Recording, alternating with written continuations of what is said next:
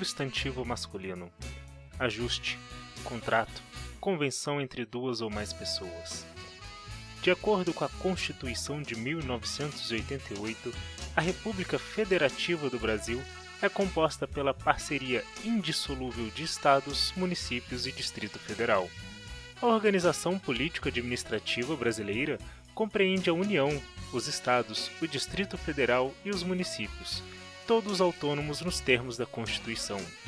O Pacto Federativo é o conjunto de dispositivos constitucionais que configuram a moldura jurídica, as obrigações financeiras, a arrecadação de recurso e os campos de atuação dos entes federados. Bem-vindos ao Pacto. Olá, você que ouve o Pacto, muito obrigado por sua audiência. Queria apenas fazer um pequeno disclaimer hoje. Esse episódio, como vocês perceberão, foi gravado entre o primeiro e o segundo turno, então em alguns momentos nós vamos debater um possível governo Bolsonaro, um possível governo Haddad, mas eu acredito que, apesar disso, apesar desse lapso temporal, esse episódio ainda tem muita valia, tem muita coisa que vai ser acrescentada a quem estiver ouvindo. Se você gostou, não se esqueça de dar like na nossa página no Facebook e de nos seguir no Twitter. Um abraço! Ah, no episódio anterior eu cometi alguns deslizes. Primeiro, eu chamei o Maurício de Maurício dos Reis, na verdade é Maurício Ferreira. Segundo, eu errei a instituição onde a professora Bárbara Mello dá aula. Ela dá aula na FUCAMP. Muito obrigado a todos. Fiquem aqui com o episódio.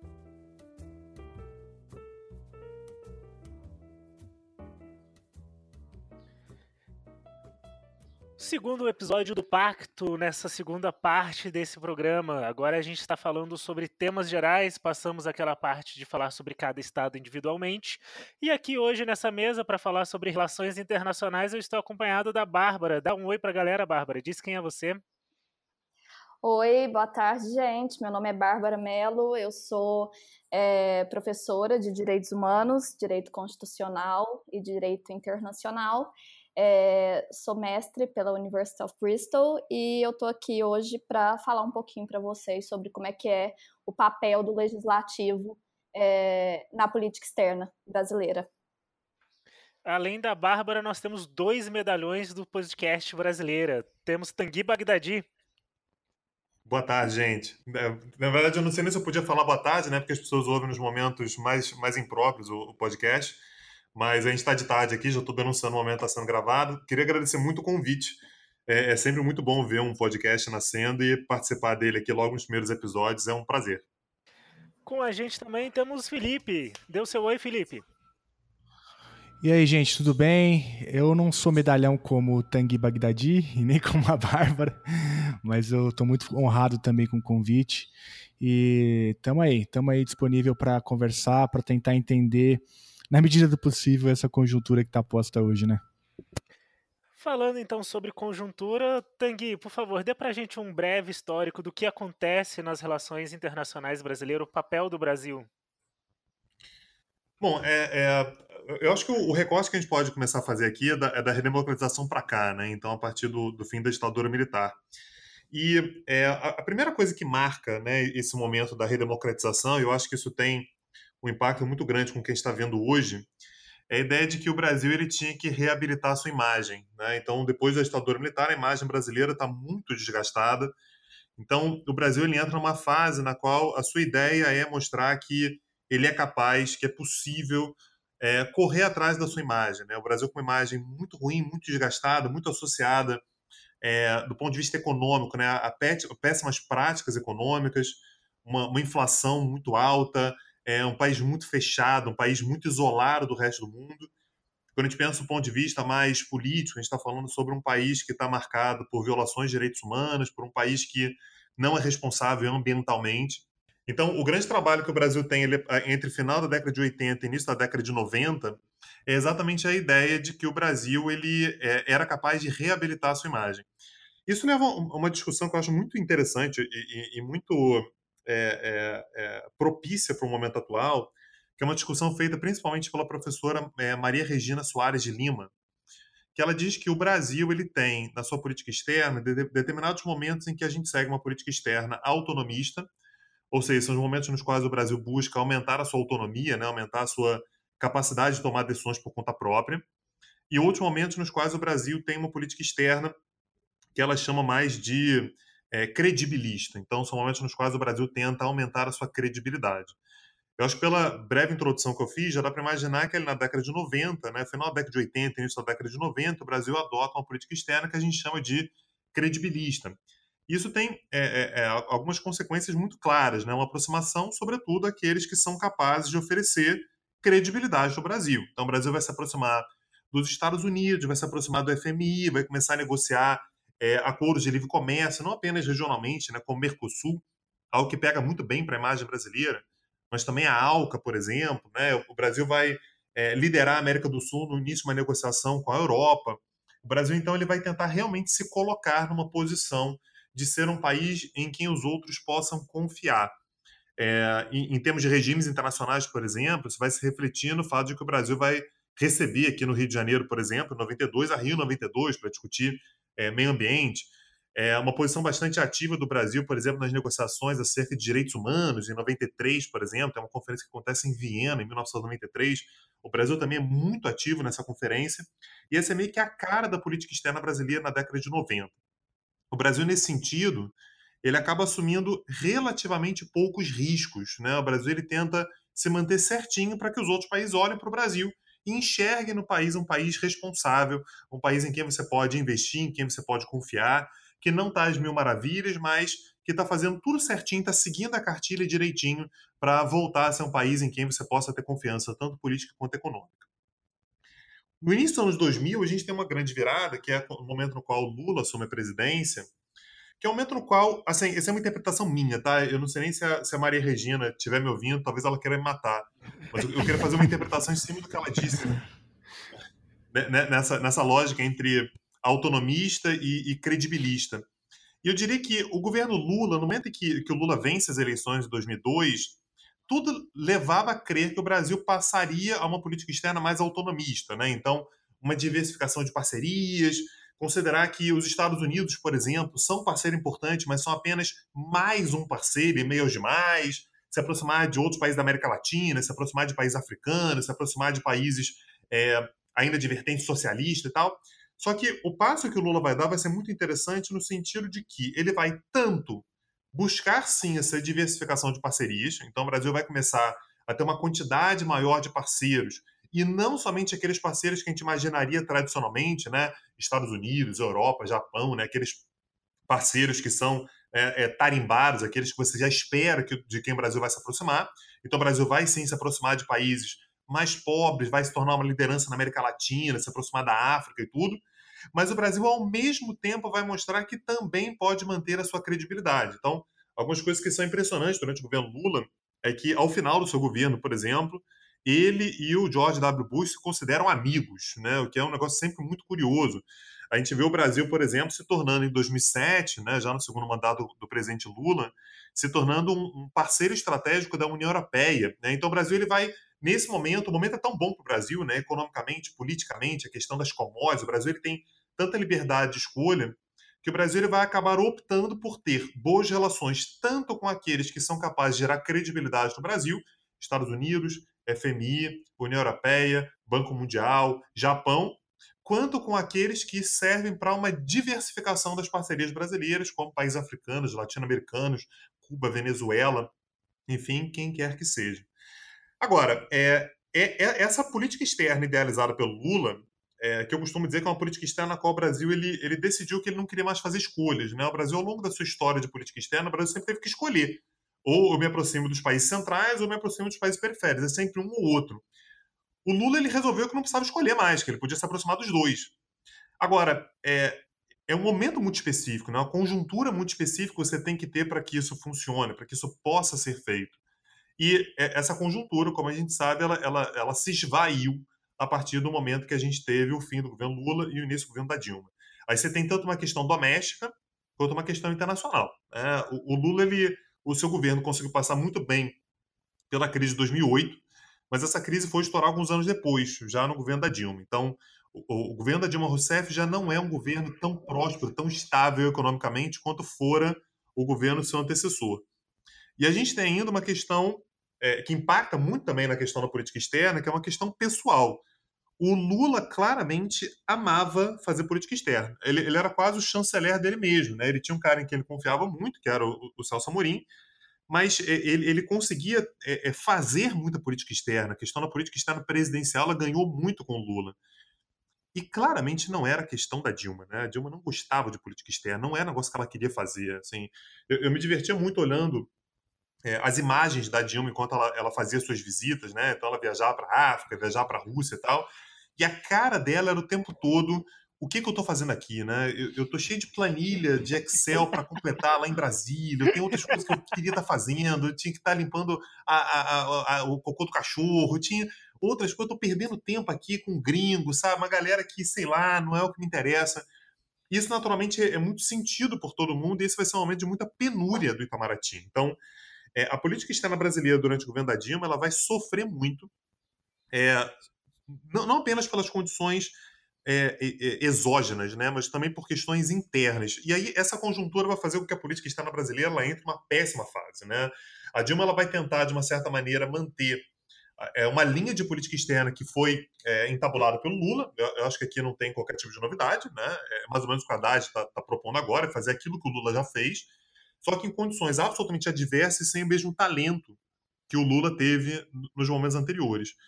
O que leva ao momento no qual a política externa brasileira, a partir ali do, sei lá, do, do fim do primeiro mandato da Dilma e claramente o segundo mandato inteiro da Dilma, né, o período que ela teve à frente do, do Palácio Planalto, a política externa brasileira foi suspensa. O Brasil parou de fazer política externa. Né? O Brasil ele, ele desistiu de qualquer tipo de iniciativa mais ativa. Né? O Brasil ele é, passou a manter algumas linhas muito tênues, o Itamaraty passando por dificuldades gravíssimas, até para pagar, por exemplo, o aluguel da, da, residência dos diplomatas no exterior. O Brasil começou a atrasar a contribuição para organizações internacionais. Claramente, aquela imagem que o Brasil tinha conseguido regimentar, né, uma, uma imagem muito positiva que o Brasil tinha conseguido em anos anteriores, ela se esvaiu. E é, a própria falta de liderança em termos de política externa da Dilma ela foi muito sentida. E aí você junta com isso uma crise econômica escorchante, né, que tira qualquer possibilidade do Brasil é, fazer novas escolhas, boas escolhas, uma crise política brutal também, que já ali em 2013, né, acho que às vezes a gente esquece, né, mas já tem cinco anos daquela, daquele momento louco lá de, de meados de 2013, é, que, que, é um impacto político muito grande na Dilma também, parece que ela não entendeu o recado naquele momento. É, o impeachment, tudo isso faz com que a política externa fique em último plano. E o Temer, naturalmente, não fez um segundo de política externa. Né? O Temer, é, assim, talvez tenha sido a pior política externa da história. Dilma, pelo menos, ainda tinha uma certa inércia. Né? O, Temer ele pegou a política externa já parada. É, a, a, iniciativa que ele tem, por exemplo, até mesmo ao participar de cúpulas importantes, como o, o G20, por exemplo, é sempre muito recalcitrante, é sempre muito olhando para dentro do Brasil, vendo se a presença do presidente no exterior não atrapalharia, por exemplo, aliados seus. Então, é um momento muito estranho da política externa em que o Brasil deixa de fazer política externa.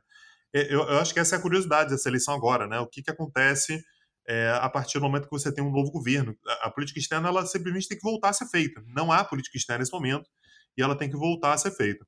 Enfim, num, num voo de pássaro muito rápido, né, por essa ideia, a gente pode desenvolver isso mais se vocês quiserem, mas é, o voo de pássaro que eu queria trazer da redemocratização para cá é mais ou menos esse. Eu acho que vai ficar bacana a gente juntar isso logo depois de ouvir a Bárbara falando sobre como que funciona todo esse procedimento, como que o legislativo, que é o, que é o nosso foco do podcast, ele vai influenciar não apenas nas decisões, mas na própria forma de se fazer política externa. Afinal de contas, grandes ausências do Brasil é, nos últimos anos, nos últimos meses, né, do governo Temer, foi exatamente porque o Temer não podia se ausentar do país porque ninguém poderia assumir a presidência temporariamente, né? Não, eu queria fazer só uma, uma análise de pano de fundo aqui sobre os mecanismos constitucionais. Eu vou falar só da Constituição, porque senão a gente vai levar muito tempo aqui. É, os mecanismos constitucionais que o legislativo tem para influir na política externa. Né, porque a gente pensa muito aí é, na, na eleição do presidente, em como que ficou é, a composição do Congresso, mas às vezes, né, óbvio que ninguém é obrigado a saber isso, então a gente não sabe como que, que o Congresso pode fazer para influir ou não. Tá? Então, a, a Constituição ela coloca é, como competência do presidente é, ratificar tratados, celebrar tratados. Só que esses tratados eles estão sujeitos ao referendo do Congresso. Né? Como que isso funciona? Como que esse referendo é, do Congresso funciona? É, numa aprovação, numa negociação de um tratado internacional, a gente tem basicamente quatro etapas, que é a etapa de negociação, a etapa de assinatura depois a etapa de aprovação pelo legislativo e aí sim, por fim, a ratificação pelo executivo. É, o, o Congresso, então, ele entraria nessa terceira fase, né, nessa, nessa aprovação aí. Ah, acontece que, é, apesar do legislativo não participar na negociação internacional, né, quem faz a negociação internacional é o presidente, o ministro das Relações Exteriores, o corpo diplomático brasileiro, mas existe também uma negociação interna, né, e, e como o executivo se comporta lá fora, muitas vezes as pautas de negociações que o executivo quer levar para fora é, é influenciado pela conjuntura ali, pela composição do legislativo, né? Se eu tenho um legislativo um pouco mais é, liberal, talvez eu vá levar pautas para fora mais liberais. Se eu tenho um, um legislativo mais é, conservador, talvez eu vá levar pautas mais conservadoras, porque o executivo não quer entrar em contradição com o legislativo. Né? Ele quer trazer é, para o Congresso pautas que sejam mais é, fáceis de serem ratificados. E a prova disso é, é a própria taxa de, de, de aprovação dos, dos, decretos legislativos pelo Congresso. Se a gente analisa aí todos os governos, desde a redemocratização, tanto de, desde o Collor até os últimos governos de, é, da Dilma, a gente vai ver que a taxa de aprovação dos decretos, dos projetos de decretos legislativos no Congresso, no, no, no, na esfera das relações exteriores, é todas de mais de 94%. Né? No, no governo Collor foi 100%. No Itamar Franco foi 98, é, FHC 94, Lula 98 também, Dilma 98. Por que, que existe essa coordenação?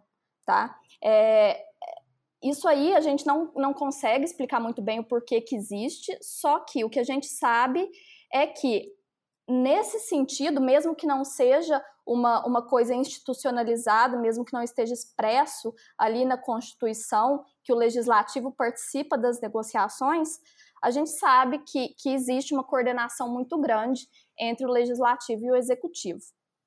Tá? Então, assim, nesse sentido, eu acho que, que talvez seria interessante a gente analisar como é que ficou essa renovação agora do Congresso, para a gente entender como que, que tipo de pauta que a gente pode é, vislumbrar aí na, na seara da política externa para o próximo governo. E, enfim, caso se concretize aí o, o que a gente, infelizmente, pode esperar que é a eleição do Bolsonaro, é, o que, que a gente poderia esperar disso tudo. Muito bacana. E quando a gente fecha todas essas informações da Bárbara com o do Tanguy, é, quando a gente pensa exatamente nessa ligação, como que fica a política externa quando o presidente não pode sair do país porque o presidente do Senado não pode assumir, o presidente da Câmara não pode assumir? Bom, como que fica? Como que fica, enfim, fica uma vergonha internacional, eu acho, né? O Brasil hoje é um estado bastante irrelevante é, no sistema internacional. O Tanguy passou um pouco por essa por essas ideias e eu concordo com o que ele disse, com o que a Bárbara disse também. Eu acho que o resultado prático disso, é, especificamente no governo Temer, né, é, enfim, um congelamento da, da, participação brasileira nas grandes questões internacionais, né, nos grandes é, temas internacionais, porque, primeiro, o mundo olha com atenção o que ocorre no Brasil, então é, negociar com o governo Temer, que é um governo curto, um governo moribundo, né, um governo natimorto, é perda de tempo, é perca de recursos, de investimentos. Então, acho que o mundo olha para a situação brasileira e coloca tudo em stand-by. Né? Olha, primeiro é preciso é, aguardar a definição das novas correlações de força no país para depois incluir novamente o Brasil é, em alguma negociação relevante. Né? Eu lembro, por exemplo, que no âmbito da negociação do esforço, o grande esforço que a diplomacia brasileira durante o governo Temer fez foi a entrada do Brasil na OCDE. Né? Isso era visto como um, um grande trunfo, né? um dos grandes legados, talvez, de Temer para a política externa, que acabou não se concretizando, e em grande medida por conta disso que eu estou falando, né? porque é, incluir o Brasil é, em qualquer negociação, em qualquer organização, em qualquer pacto internacional, seja ele qual for, é, enfim, muito arriscado, considerando que o Brasil pode ter uma guinada radical a depender do resultado do pleito agora, né? Então, naquela questão da OCDE, eu me lembro que a Exame, a revista Exame, é, vazou um, um, telegrama, né, repercutiu um telegrama é, da diplomacia norte-americana, dizendo que era preciso aguardar né, a, a definição do, do, da, do pleito no Brasil é, para discutir a entrada do Brasil na OCDE, porque o atual governo não teria legitimidade, né?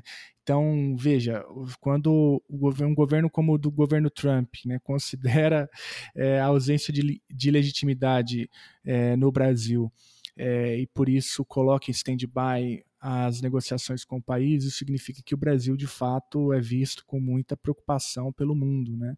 Pela, pelas grandes forças hoje atuando na, no sistema internacional. Então, acho que o resultado prático disso é, não é que o Brasil, enfim, de uma hora para outra passou a ser irrelevante, né?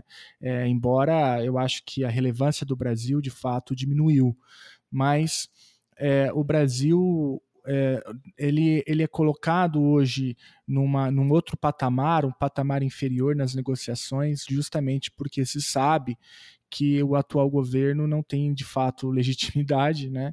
É, fala por si só, não tem uma relação orgânica com a sociedade brasileira e isso poderia, enfim, aumentar constrangimentos de toda a ordem é, em qualquer negociação que incluir, que incluir de alguma forma que inclua de alguma forma o governo brasileiro, né?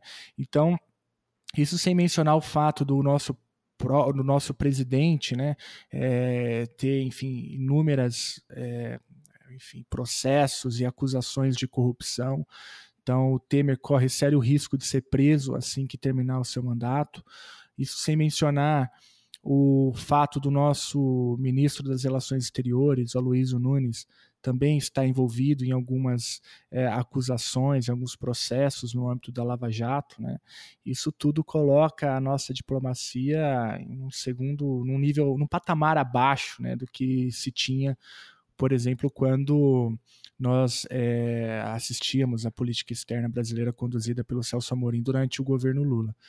O governo Dilma é, o Tanguy disse muito bem, né? Eu acho que ali há uma, há uma inflexão de Lula 2 para Dilma 1, mas há também uma inflexão, é, eu acrescentaria isso na fala do Tanguy, de Dilma 1 para Dilma 2, né? Então, é, a própria a, dentro do próprio governo Dilma, a gente já percebia alguma alguma alteração, principalmente depois ali dos escândalos da espionagem, né, que leva ao cancelamento da visita a Washington é, e de fato há uma a Dilma é um é muito diferente se comparado com Lula né?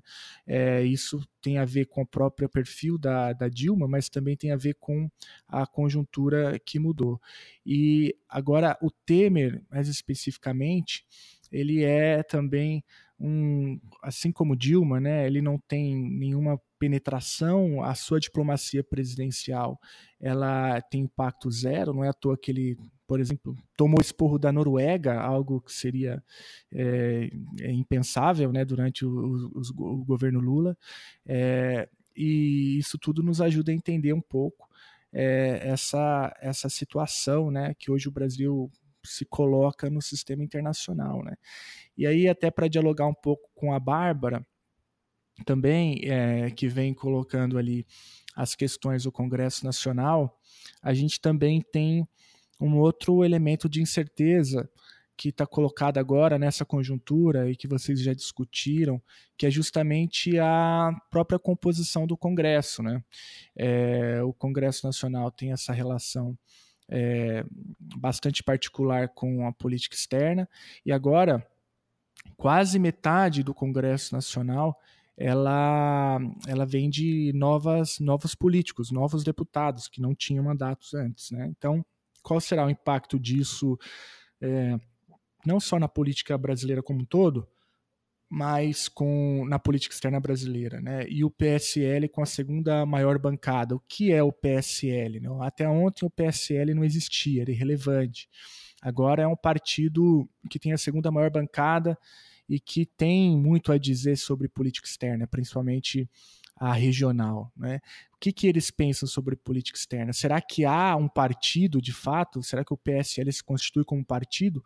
Ou foi uma, um, um, não, uma espécie de barriga de aluguel que tentou surfar a onda é, do Bolsonaro? Se for isso, é, significa que ali não há teses partidárias, né, e nem ideias que colocam, é, que dão algum tipo de, enfim, direcionamento ideológico para o partido. E o que que, que isso pode significar em termos de política externa? Será que eles vão rachar?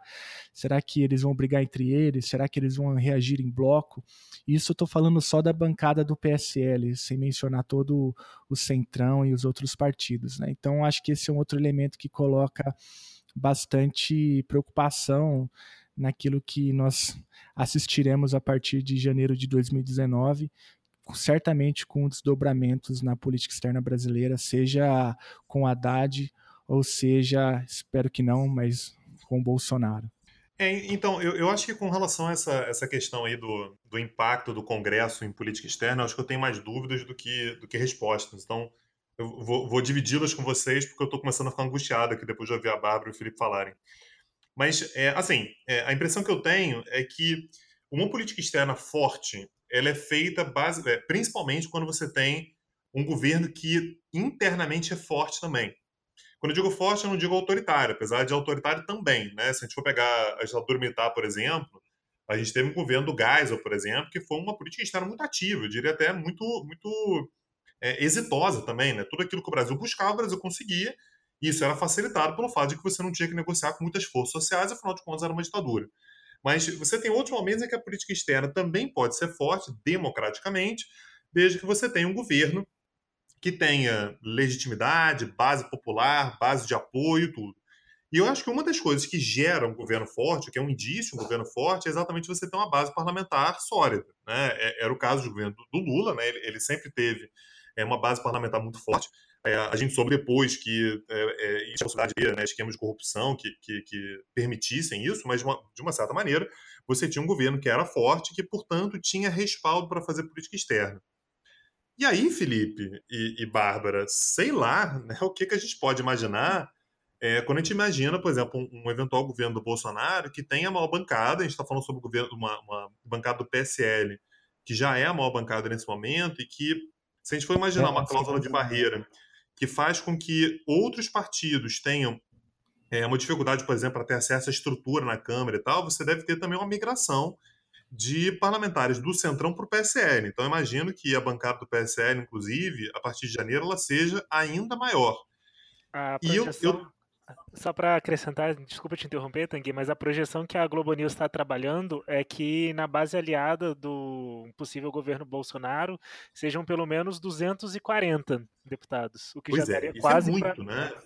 Quase mandou uma emenda constitucional. Pode continuar, desculpa. Pois é, e, e isso é muita coisa. Então, eu acho, assim, eu, eu tenho a impressão que a gente tem, tem, tem, essa visão de que ah, talvez o PSL ele seja somente uma barriga de aluguel, talvez ele é, não permita né, qualquer tipo de, de análise ideológica, mas eu acho que talvez a resposta seja a pior de todas. Eu acho que tem base, sim, para uma política que seja ideológica e isso dê base para que um eventual governo Bolsonaro faça política externa de forma bastante ativa. E aí, o que a gente tem que ler, na verdade, é o que, que significaria uma política externa ativa por parte do Bolsonaro, tendo a bancada do PSL como base de apoio, como suporte. E aí, assim, o que eu tenho sondado, o que eu tenho imaginado, é que seja uma política externa dessa, mais patriótica, aliada a governos que sejam patrióticos também. E aí, quais são os governos patrióticos que a gente consegue imaginar? até agora são poucos, né? A gente falaria sobre uma aproximação aos Estados Unidos, uma aproximação a Israel, uma aproximação a um ou outro governo do leste europeu, tipo Polônia, né? Claramente, eu, eu imagino, né, que o Bolsonaro faria alguns acenos à Polônia, República Tcheca. Agora, isso é muito pouco, né? Isso não faz uma política externa ainda.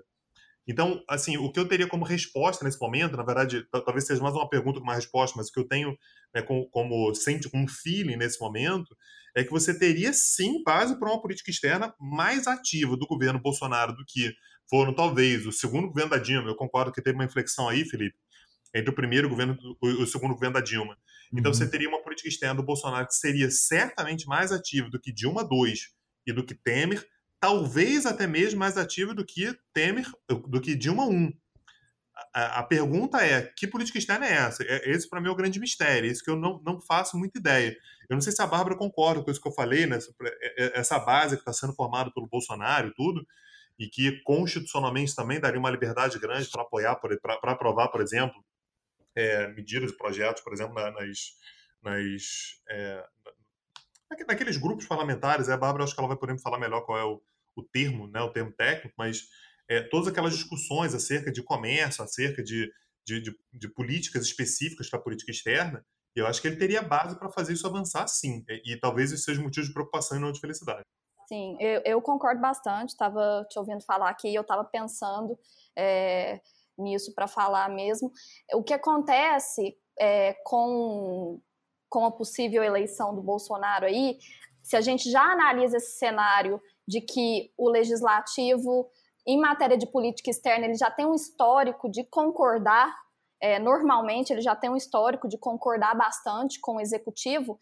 É, eu vejo na eleição do Bolsonaro, somado com, com essa renovação do Congresso, com, com essa quantidade de, de, de pessoas novas entrando do PSL, eu vejo sim uma, uma conjuntura em que eles vão ter muita base para formar e para fazer uma política externa forte, né? A gente não sabe ainda como é que vai ser a composição das comissões, né? Principalmente as comissões de Relações Exteriores, Defesa Nacional e a Comissão de Constituição, Justiça e Cidadania, que são as comissões ali que, que, que realmente votam, mas é, analisando esse cenário, esses deputados e senadores eleitos e uma possível é, eleição do, do, Bolsonaro, eu concordo com, com, com o Tanguy, opa, que, que realmente eu acredito que eles vão ter base sim para fazer uma política externa bastante ativa, é, com muito pouca, muito pouca margem para rejeição né, das medidas pelo Congresso, porque eu,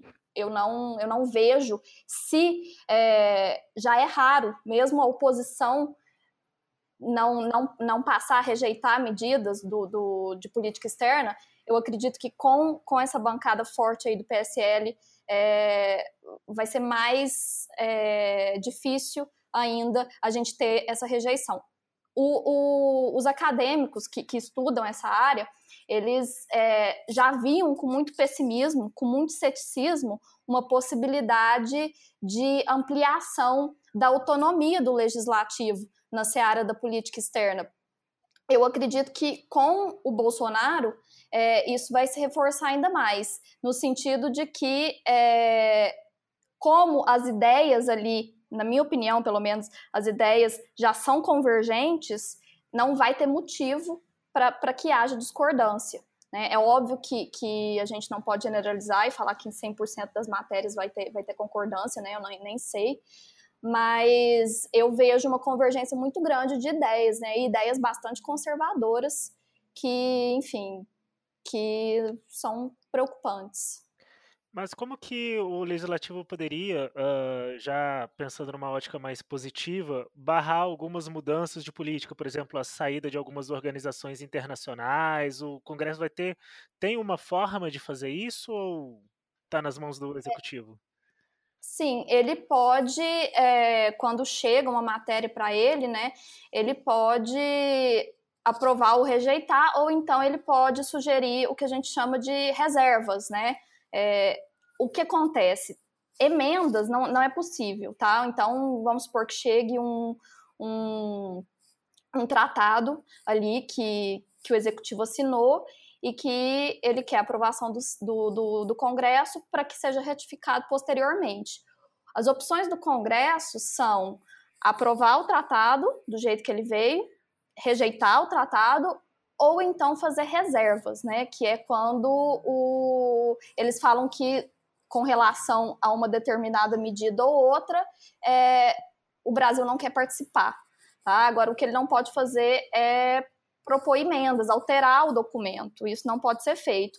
Então, apesar de existirem é, mecanismos legais para o legislativo atuar, a gente também tem que é, ter em consideração que essas medidas elas são limitadas. Né? No final das contas, o poder maior mesmo na questão da política externa, ela está nas mãos do executivo. Até porque é, depois da aprovação pelo, pelo Congresso, o, o tratado volta para o executivo, para o executivo ratificar ou não. Né? Então a gente tem que ter em mente aí que a palavra final ela é do executivo. Certo, e não tem como, por exemplo, ah, o novo presidente de 2019 resolve que vai sair da ONU. Se o presidente decidiu, acabou. Cara, não, essa é uma medida que eu acho que não passa, tá? Essa aí eu acho que seria exceção. É, assim, eu espero, né? Eu acho que talvez seja o meu lado otimista falando aqui, mas, mas eu espero, tá? Porque eu acho que essa seria uma medida muito controversa. Eu, particularmente, acho que por mais que a gente tenha uma bancada conservadora aí que apoie 99% das ideias do Bolsonaro, eu, eu não acredito que, que o Brasil chegaria ao ponto de sair da ONU, não. Mas tudo pode acontecer, né? É porque uh, se precisa passar pelo Congresso até mesmo uma saída de uma organização, alteração, por exemplo, ah, vamos alterar a forma do Mercosul, como o Trump fez nos Estados Unidos em relação ao NAFTA, né, que até mudou de nome, uhum. seria então necessário uma uh, passar pelo Congresso também. Sim, seria necessário passar pelo Congresso. E como a gente estava conversando em off mais cedo, é possível que o Congresso simplesmente não vote a matéria, né? Tem essa possibilidade também que, que é simplesmente por esse histórico de, de, de não discordar do legislativo, não discordar do executivo, é, pode acontecer também de, de, de, eles irem tomando medidas protelatórias e só ficarem ali naquele embromation, né, tentando não aprovar, não, não decidir sobre nada, né, aquela coisa, ah, eu discordo, então eu vou, vou ficar calado aqui e vou esperar passar. E aí, nesse cenário, a gente não, não aí sim a gente teria talvez um, um governo não muito ativo na política externa. Mas, mas eu de fato acho que não vão ter muitas discordâncias. Por isso que eu falei que eu concordava com o Tanguy é, no, no, no sentido de que tem muita chance do Bolsonaro ter uma política externa bastante ativa, porque eu acho que, que essa bancada aí que está entrando, é, ela tem ideias muito convergentes com, com as do Bolsonaro. Não dá para ter esperança. É, eu queria trazer um elemento novo, posso? À vontade. É, eu estou ouvindo claro. com muita atenção né, a, a, a fala do Tanguy, da Bárbara, né, dizendo que é, na verdade, pessimistas, né, dizendo que o Bolsonaro terá sim uma base sólida para fazer política externa. Eu acho que vocês têm razão.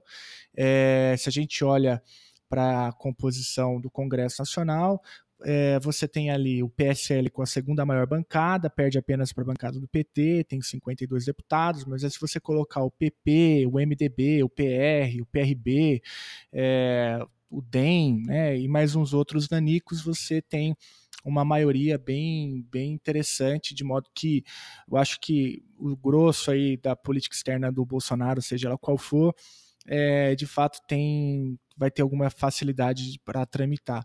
E quando eu falo é, o grosso da política externa do Bolsonaro, eu acho que o tema é mais amplo, né, indo do mais amplo para o mais específico, é, o mais amplo tem a ver com uma aproximação com a diplomacia do Trump, uma, uma aproximação com os Estados Unidos, e isso é, envolve mais é, aproximação ideológica e esforço diplomático é, do que, de fato, uma, um ativismo do Congresso. Então, acho que nessas diretrizes mais amplas, de fato, é, tende a, a é, o Bolsonaro tende a ter um terreno um pouco um pouco fértil, né, amistoso.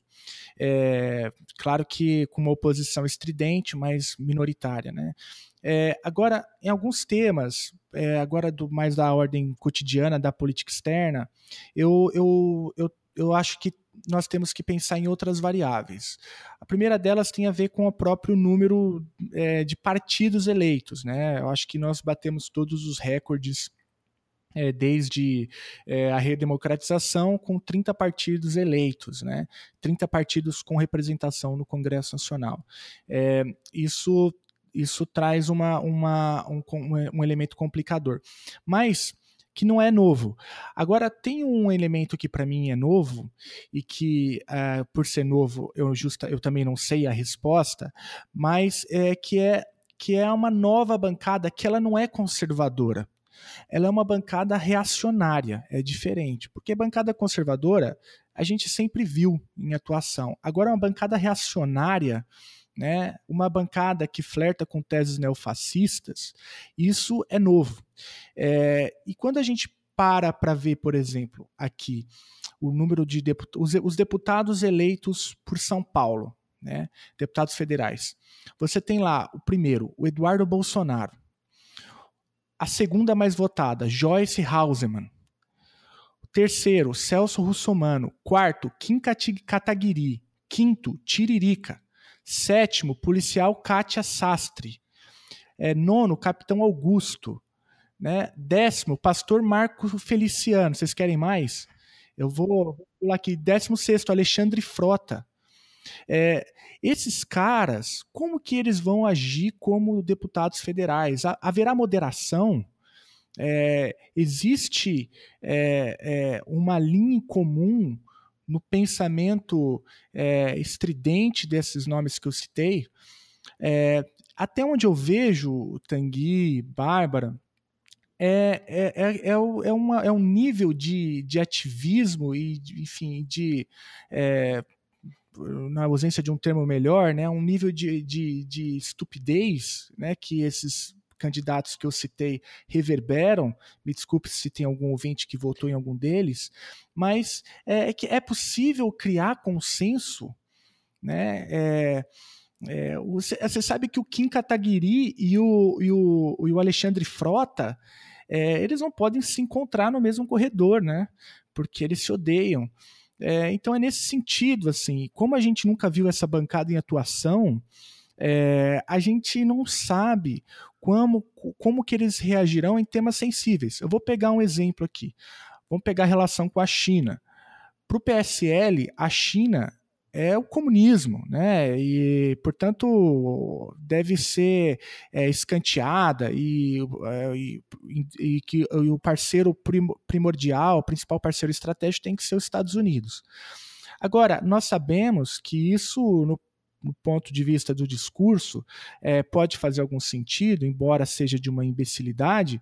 Agora, é, do ponto de vista prático, a China tem negócios com o país. Né? É, uma, uma, uma ruptura nas relações com a China não faz o menor sentido econômico. Como que essa bancada vai reagir? É, nessas, né, é nesse sentido que eu trago é, esse elemento de incerteza. É, eu não sei se faz sentido isso, mas eu, a, gente, a gente sabe como uma bancada conservadora age, mas uma bancada reacionária é, com tanta força. Eu, eu, eu, eu, eu não tenho tanta tranquilidade para dizer que ela é previsível. Felipe, posso dar meu pitaco com relação a isso? Eu, eu, eu, tenho a impressão que a gente vai manter meio que uma tradição dos últimos anos, que é a política externa não vai ser discutida no, no, no, pelo legislativo. Nos últimos anos foi assim, né? A gente não viu o, o Congresso discutindo de verdade qualquer coisa que fosse proposta pelo Lula, qualquer coisa que fosse proposta pela Dilma. Eu ia falar qualquer coisa que fosse proposta pelo Temer, mas não teve. Mas é, nas últimas vezes que a gente pensou em alguma coisa ser proposta e tal, não foi realmente discutido, né? Eu acho que com relação a isso, meio que o Congresso ele terceiriza a decisão para o executivo, né? O executivo está vendo aí, está tá falando e tal, e beleza, o, que for, for, o que for recomendado vai ser levado à frente. É, a não ser que seja uma coisa muito grave, assim, muito severa. Sei lá, o Bolsonaro ele resolve que a partir de agora ele vai entrar na Ursal. E aí isso vai ser discutido, né? Agora, se não for alguma coisa muito surpreendente, eu acho que é, é, essa base de apoio que o Congresso vai dar, ela vai ser meio que. Eu, eu tenho impressão, tá? Eu tenho impressão que vai ser meio que um cheque em branco que vai ser dado para o Executivo. Esse cheque em branco não é dado se você tem uma, uma, uma, um legislativo que é muito fraturado. Então, por exemplo, o Executivo não tem maioria, aí a oposição ela vai lá, ela vai fazer é, é, um micromanejamento, né? ela vai olhar para cada detalhezinho, inclusive política externa. Agora, tirando isso, eu acho que a bancada do PSL, por exemplo, vai olhar para temas de política externa como vamos seguir o nosso líder. Eu acho que a galera do Centrão também. É possível que a bancada do PT faça algum barulho, mas por mais que seja uma bancada, ainda assim são 50 e quanto? 52, 51, 50? Né? Eu, eu acho que continua sendo. Como? 56. 56, mas ainda assim, né? É, é, é sei lá, é uhum. menos de 10%, né? 10% do Congresso. Eu, eu acho que uhum. nesse sentido, o Executivo não vai ter dificuldade de fazer política externa, cara. Eu acho que é, é, assim, impressão. Né? É possível que eles rachem, e, é, é, bem possível. Mas mesmo que eles rachem, eu acho que eles vão olhar para outros temas, acho que vão ser outros assuntos que vão preocupar essa galera aí, até porque a gente sabe que o executivo, né, grande parte dos parlamentares, está preocupado em conseguir reeleição. E a gente está vendo agora, não tem ninguém, nem no segundo turno, discutindo política externa. Não é um assunto com o qual eles queiram se desgastar, é um assunto que eles entendem muitíssimo pouco, é um assunto que é possível que eles abordem até do ponto de vista muito ideológico. Mas agora, se não for algo muito, muito grave assim, na, a, no, na visão deles, eu acho que eles vão deixar passar qualquer coisa. É, eu, eu, particularmente, eu também tenho essa impressão, até por isso que eu mencionei aqui as, as taxas de aprovação dos projetos, porque justamente já existe essa cultura de não se discutir política externa no legislativo. Né? Então, eu, eu, eu, eu, particularmente também acho que o executivo não vai ter muita dificuldade para passar. Já não tinha antes, então acredito que, que vai continuar não tendo. Mas, assim, é, como o Felipe falou, eu acho que é, a gente realmente não conhece, né? Tá, veio uma renovação aí que, que enfim, é, de, uma, de uma forma que a gente não, não viveu ainda, então como eu disse mais cedo, nada me surpreende. Na melhor das hipóteses, é, todas as discussões sobre política externa vão servir para base de fake news e para divulgação em redes sociais, igual tem sido nos últimos anos. Ah, isso com certeza, né? Ah.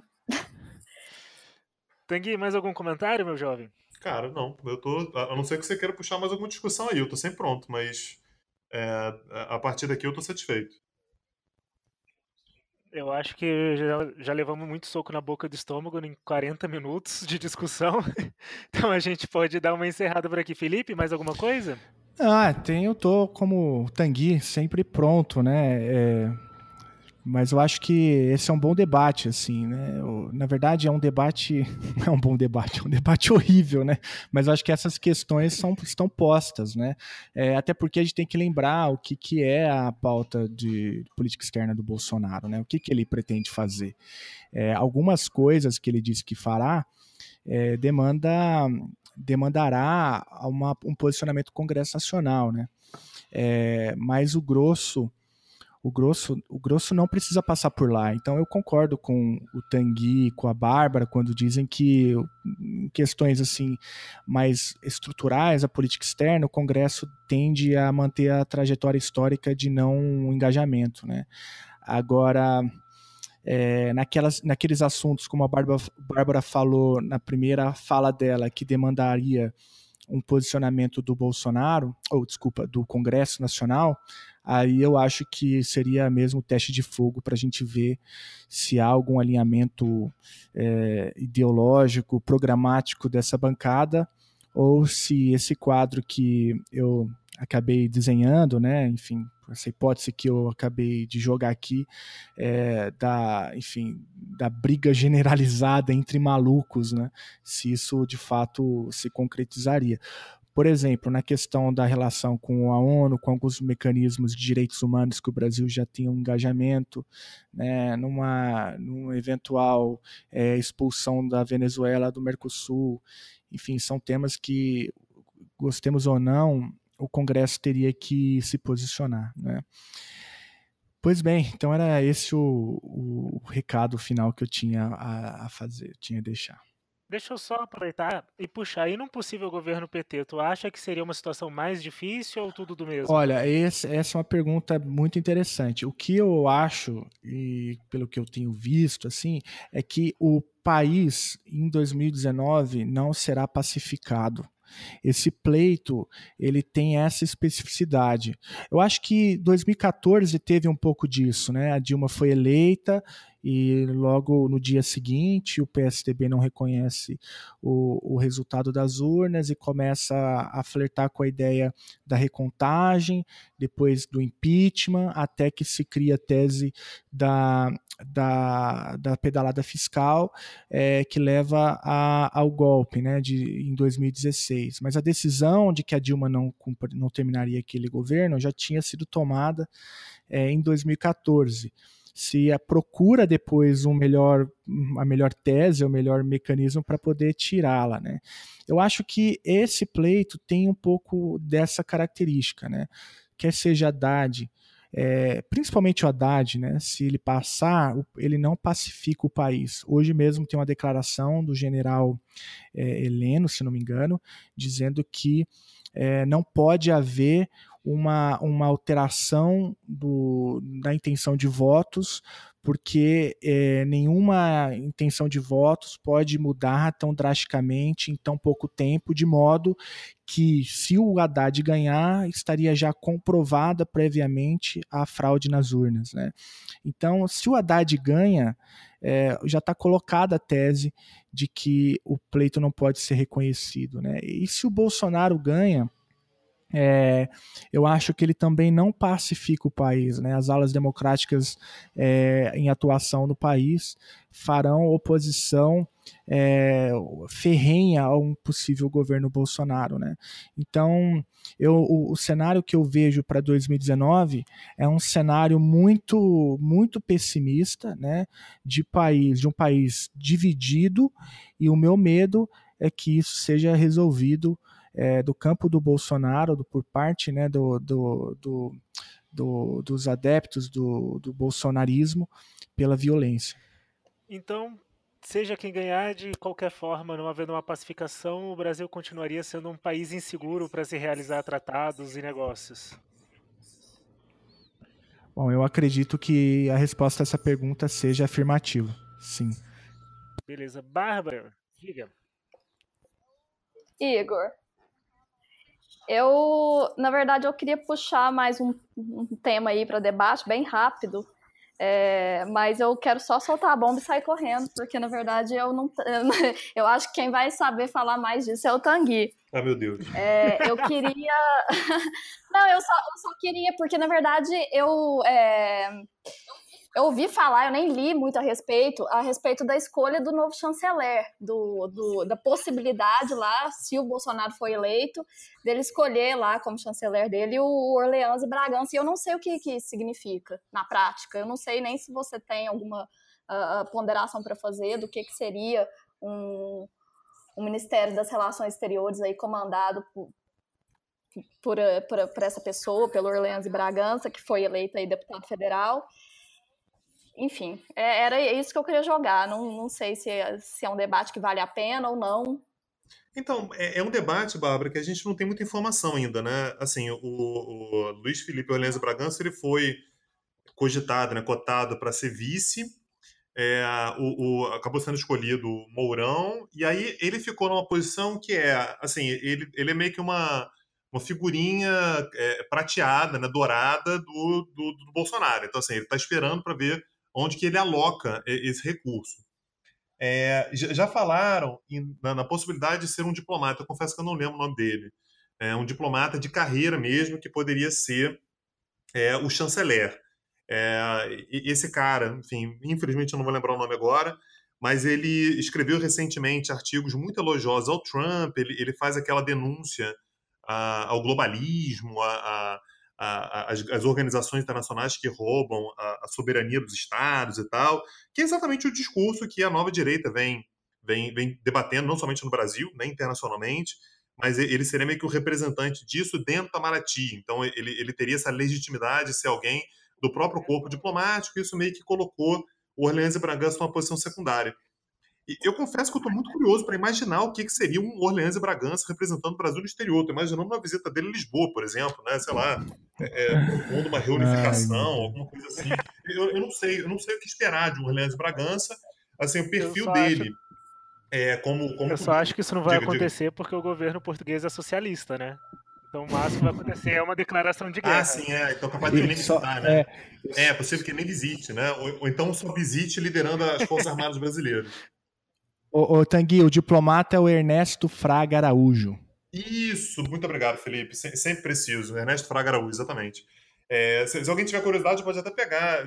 Dá, dá para encontrar textos dele na, na internet aí para ter uma ideia. Mas assim, mesmo ele não está garantido. Não, não dá para saber se vai ser ele mesmo. Até porque, mais uma vez, né? Assim, a, a gente, eles só vão lembrar que existe política externa, que existe Itamaraty, é, no dia, é, assim, depois das eleições, depois já tiver garantido, depois já tiver ministro para todas as áreas, né, para todos os três ministérios que, que ele pretende ter, e aí o Itamaraty vai ser o quarto que ele vai lembrar lá e vai pegar alguém e vai, vai colocar. Então é possível que seja ele, é possível que seja até o próximo o próprio príncipe, não, não dá para ter muita ideia ainda. O nosso princeso. Tá, tá certo, certo, então, pessoal. É, para a gente encerrar, vou colocar a sonora aqui para o público ouvir, que eu recebi do meu colega de mestrado, o mestre Luiz Rosado da Costa. Ele fez mestrado em Direitos Humanos lá na UFMS e a dissertação dele foi sobre a nova lei de migrações, que está começando a quase entrar em vigor e já está muito ameaçada, né?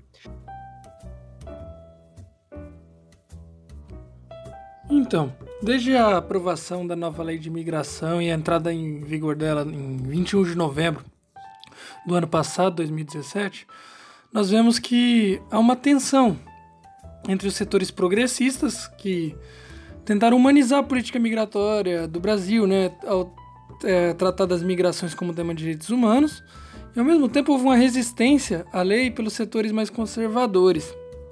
E esse, essa resistência à lei ela foi, ela foi expressa nos vetos e na regulamentação da nova lei, que foram muito restritivos, né? E ela, esses vetos e essa regulamentação restritiva, elas refletiram essas pautas desses grupos conservadores. E com a eleição desse novo Congresso, com a, a bancada grande do PSL, que é o partido do, do presidenciável Bolsonaro, que disse que os refugiados são escória, ou então se referindo aos fluxos migratórios, que tudo de ruim viria para o Brasil com essa nova lei, a gente vê com uma certa preocupação que é, seria uma chegada ao poder, principalmente no legislativo nós já temos isso consolidado, desse grupo conservador. Então pode ser que não não venham a revogar a lei, mas é, isso diminui bastante a esperança de que os efeitos vetos da nova lei e a regulamentação altamente restritiva é, sejam revertidos, que é uma das grandes lutas dos movimentos sociais que é, lidam com as migrações. Então, não vejo assim esperança de que os vetos de regulamentação eles sejam revertidos nessa, própria, nessa próxima legislatura. Tampouco é que seja é, venha a ser ratificada a Convenção da ONU dos Trabalhadores Migrantes, que o Brasil assinou em 2010 e continua até hoje sem a ratificação, porque depende da, do Congresso Nacional. Então, é, o que, que, como vocês veem essas possibilidades de regulamentação e Brasil imigrações, pensando já tipo nos problemas com Roraima, a própria não reeleição do Jucá, que tem muito a ver com essa crise, né? Com os imigrantes da venezuelanos e como que o Brasil vai se inserir nisso dentro de uma política regional. Que o Felipe deu uma dedilhada ali, mas a gente acabou indo para um plano mais amplo. Bom, é, da minha parte aqui, o que eu, o que eu tenho para falar é que, é, em primeiro lugar, eu concordo com a análise é, que foi feita aí, né? E eu, eu fico muito triste, na verdade, porque a gente, pelo menos da área do direito internacional, a gente sabe a luta que foi para que essa lei entrasse em vigor, né? Porque, de fato, o que tinha antes dela, que era o Estatuto do Estrangeiro, era extremamente ultrapassado, extremamente obsoleto, extremamente limitado. Então, como ele falou aí no áudio, essa lei ela veio para humanizar o próprio nome dela, né? Lei, lei de imigração. Agora a gente não tem mais o tratamento é, do estrangeiro. A gente fala imigrante agora, né? que é um termo muito mais humano, muito, muito menos pejorativo. Né? E eu vejo assim com muita tristeza essa, essa renovação extremamente conservadora, porque eu também concordo que vai ser muito difícil é, ter a reversão desses vetos, né? A lei, apesar de ter sido uma conquista é, muito grande, por que, que, que foi que, que finalmente se conseguiu com, é, com que ela entrasse em vigor? Porque teve muito veto, né? Teve, teve a resistência, a oposição aí é, fez várias ressalvas e no final das contas é, essas ressalvas elas tiveram que, que ser incorporadas, né?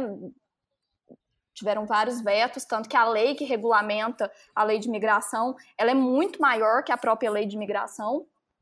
É, e assim, eu, eu só tenho a lamentar é, sobre aí esse prognóstico que a gente faz de, de dificuldades para reverter esses vetos, para ampliar o escopo da lei de imigração e até para ratificar o, o, tratado aí dos trabalhadores migrantes, que eu também acho que vai ser bem difícil. É, eu, eu vou no, no mesmo, na mesma toada da Bárbara. E, cara, tem alguém com o microfone aberto, eu tô, tô me ouvindo. Vocês estão me ouvindo bem? Sim, sim, tô ouvindo. Tá, beleza. É, eu vou na mesma toada que a Bárbara, é, sobretudo porque essa lei de imigração, ela talvez seja uma das últimas daquelas iniciativas que são a cara do Brasil, assim, a cara da política externa brasileira do ponto de vista mais positivo que a gente poderia imaginar. É uma proposta feita é, pelo PSDB, né, enfim, pelo, pelo atual chanceler, né, Luiz Nunes, é, e, e, que foi amplamente encampada tanto por setores da direita razoável quanto da esquerda razoável, é, do centro, enfim, é, é, é, a cara do que a gente gostaria de ver o Brasil sendo, né? Um país do mundo, um país que é feito por migrantes. Eu sou suspeito para falar, meu nome, só no meu nome tem três países diferentes. Né? Meu nome é Tanguy, Cunha, Bagdadi, tem de tudo aqui. Se a gente for pegar as pessoas com as quais a gente convive, a gente vai ver uma, uma amplitude enorme de, de, origens e tudo, e a gente é, faz uma discussão nessa lei que é exatamente essa possibilidade que você tem de pessoas que são de fora daqui de virem para cá, como inúmeras pessoas já fizeram, e é algo que é extremamente positivo para a sociedade brasileira. Ah, mas tem custos. Pô, mas o que, que não tem custo, né? Assim, é, é óbvio que tem custo. Um monte de coisas tem custo que são coisas muito mais negativas e coisas muito mais é, que deterioram muito mais o país do que isso. Assim, a, recepção de, de, de, estrangeiros aqui no Brasil é algo que é, tem um custo amplamente justificável do ponto de vista é, humanitário, do ponto de vista é, do, do, do, Brasil como país do mundo e até mesmo do ponto de vista econômico. Né? A gente já sabe que estrangeiros costumam é, contribuir bastante, né? migrantes principalmente, costumam contribuir bastante para a economia brasileira. É, o medo é que depois de tanto tempo a gente consegue rever aquela lei lá da época da ditadura militar e tão pouco tempo depois a gente já vai fazer uma rediscussão sobre a pertinência dessa modificação que foi feita, sobretudo a partir do momento que o Luiz Nunes é chamado de, como todos, comunista. Né? Enfim, então dá para a gente ter noção do nível do debate que a gente vai ter a partir do dia 1 de janeiro de 2019. Bom, eu concordo com meus companheiros de bancada, Bárbara, Tanguy, eu tenho os mesmos receios e sinto as mesmas dores, né? A impressão que eu tenho é que a gente fica, a gente tem que o tempo inteiro, enfim, é, defender o, o, que é óbvio, né? A minha impressão é que é, a defesa da democracia, dos direitos humanos, é quase como que andar numa escada rolante, mas só que no sentido inverso. Já fizeram isso quando criança? Tentaram subir uma escada rolante que estava a descer, né? É, e, a, a, minha impressão é essa, Tanguy, Bárbara, que a gente está tentando subir uma escada rolante que nos empurra para baixo, né? E a gente tem que correr e correr e lutar para continuar avançando. E o momento que a gente para para respirar, parece que a gente retrocede muitos, muitos steps, né? É, a gente a escada rolante nos puxa para baixo, então a gente não pode parar de correr. É, então a minha minha fala final é mais militante, assim, né? Eu acho que independente da situação que que estará posta no ano que vem, a gente tem que ter um pouco essa leitura, né? Que defender o estatuto do estrangeiro, defender os direitos humanos, defender, é, enfim, é, comida no prato de todos, defender políticas sociais é como defender as instituições democráticas como um todo é como correr é, nessa escada rolante que nos empurra para baixo. A gente não pode parar. Se a gente para um segundo, a gente cede um espaço que depois a gente talvez precise de décadas para reconquistar. Então, meu apelo para o ouvinte e ao ouvinte que me escuta nesse momento é que, independente dos resultados, a gente se mantenha mobilizados, quer seja na militância política, partidária, acadêmica ou nas novas mídias, como o podcast, para que a gente não retroceda tanto em tão pouco tempo. E com esse voto de esperança, a gente dá tchau para quem ouviu esse episódio. Muito obrigado, Bárbara, Tanguy e Felipe, por se disponibilizarem para estar aqui. Eu sei que vocês agradeceram no começo, mas a honra é toda nossa da casa por ter vocês aqui. Obrigadíssimo e até o próximo episódio. Tchau, tchau, galera! Falou, tchau. Tchau, tchau. Beijo. Ah, obrigada.